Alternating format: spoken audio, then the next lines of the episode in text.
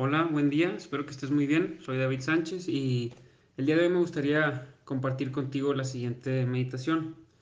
¿Has escuchado alguna vez la frase sigue tu corazón?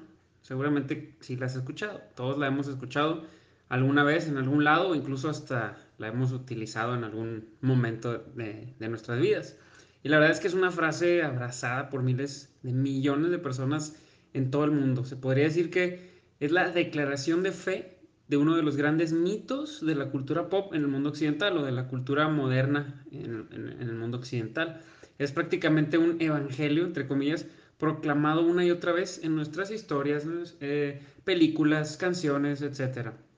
Esencialmente es una creencia que dice que tu corazón y mi corazón es la brújula interna que nos llevará hacia nuestro verdadero destino si tan solo tenemos el coraje de seguirlo, que eh, vaya que es la guía a la verdadera felicidad. En pocas palabras, dice que, o sea, que estamos perdidos y que seguir nuestro corazón es lo que nos va a salvar.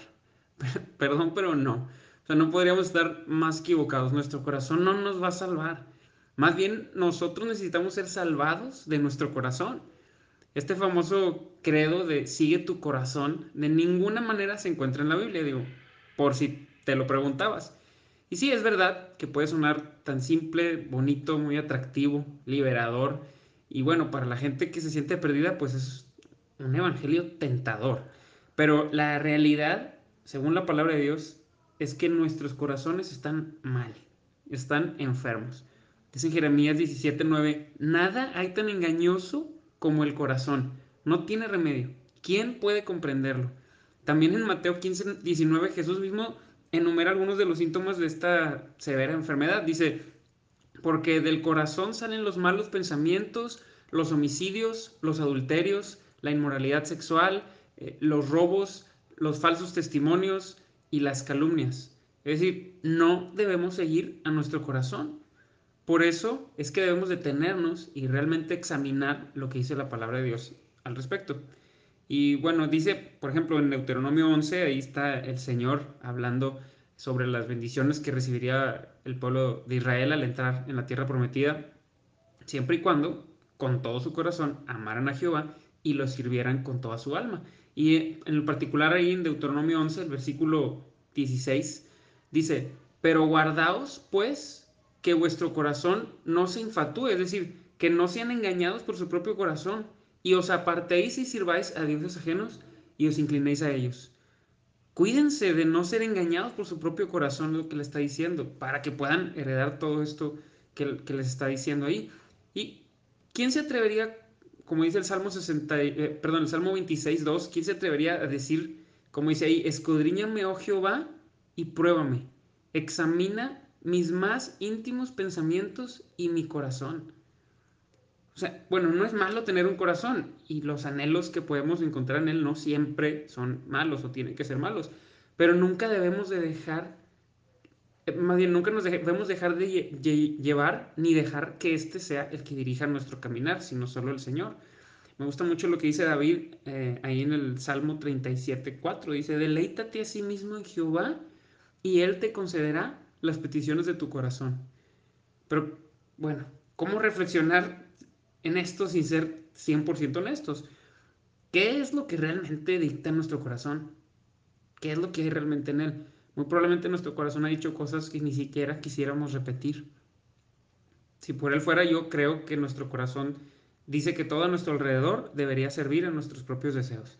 Yo sé que mi corazón le gusta pensar lo mejor de mí mismo y lo peor de los demás. A menos claro que los demás piensen bien de mí bueno, pues entonces claro que son excelentes personas y maravillosas, ¿no? Pero si no piensan bien de mí o si tal vez no, es, no están de acuerdo conmigo, pues entonces algo, algo está mal en ellos, ¿no? Algo debe estar mal.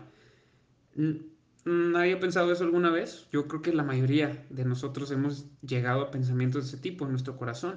Y es que mientras que mi corazón está reflexionando acerca de, claro, mis virtudes y cuán humilde soy y los errores de los demás, etcétera, puede de repente convertir también algún pensamiento inadecuado o inmoral en algo muy atractivo o justificado. Dice Santiago 1.14, cada uno es, que cada uno es tentado cuando sus propios malos deseos lo arrastran y seducen. La verdad es que nadie nos miente más que nuestro propio corazón. Si nuestro corazón fuera una brújula, seguramente sería una brújula descompuesta como la de ese famoso pirata Jack Sparrow, que no dice la verdad, sino dice lo que quiere escuchar específicamente. Si nuestros corazones realmente fueran nuestras guías, entonces son guías patológicamente egoístas. Pero bueno, entonces, ¿qué hacer? Y primero tenemos que entender, nuestros corazones, nuestro corazón no fue diseñado para ser seguido, sino para ser guiado.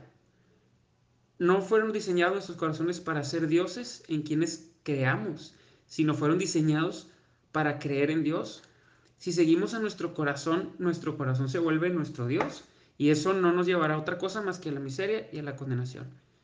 Nuestro corazón no puede salvarnos, porque lo que está mal en nuestro corazón es precisamente el corazón o raíz de nuestro problema.